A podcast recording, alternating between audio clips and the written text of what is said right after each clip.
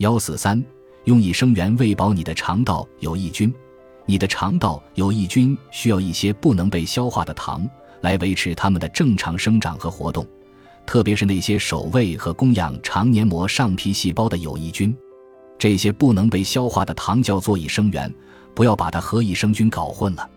如果你没有给益生菌提供生长所需的食物，它们就会死掉。果聚糖是一种特殊形式的益生元，能够喂饱生活在肠壁附近的有益菌。刺激粘液分泌，保护你的肠道免遭凝集素和脂多糖的损伤。根据克利夫兰医学中心的研究结果，果肉中的多酚类化合物可以阻止肠道微生物群将动物蛋白肉碱和胆碱转化成会损伤动脉的氧化三甲胺。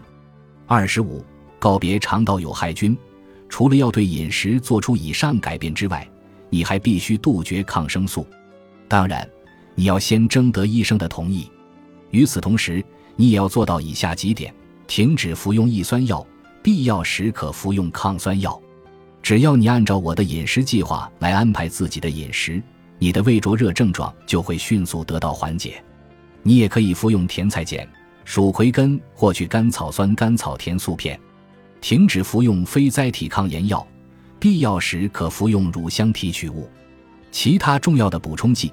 我在前文中建议你每餐之前服用鱼油补充剂，下面我具体说明一下用量。从剂量上看，你一天大约需要摄入一零零零毫克鱼油。鱼油除了能够保护你的肠壁以外，还能够增加你的海马和大脑尺寸，因此它是一种预防痴呆及其他与衰老有关的神经疾病的重要营养素。二十六，大多数人体内都缺乏维生素 D，在我看来。对恢复你的肠道与身体健康来说，维生素 D 是至关重要的营养素，但它一直被我们忽略了。这种物质对于刺激肠黏膜上皮细胞的生长必不可少，而这种细胞能够修复被凝集素损伤的肠壁。二十七，根据我十五年的康复医学从业经验，将血液中的维生素 D 含量由七十内克毫升提高至一百内克毫升，对大多数人来说都很有必要。所以，我们每天应该摄入不少于四十零零零个单位的维生素 D。我坚持让我的患者血液中的维生素 D 含量保持在一百内克毫升以上，我自己也是这样。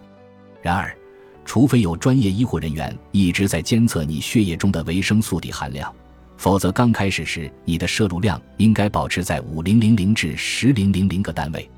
此外，你还要做到以下几点：服用凝结芽孢杆菌。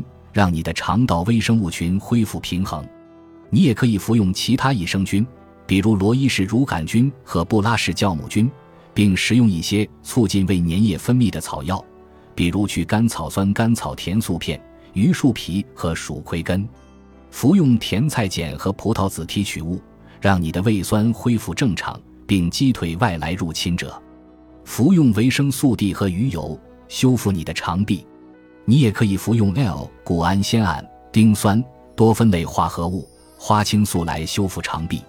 服用银朵三甲醇和二银朵甲烷补充剂，或者增加十字花科蔬菜的摄入量，使肠道免疫系统结束战争状态，平静下来。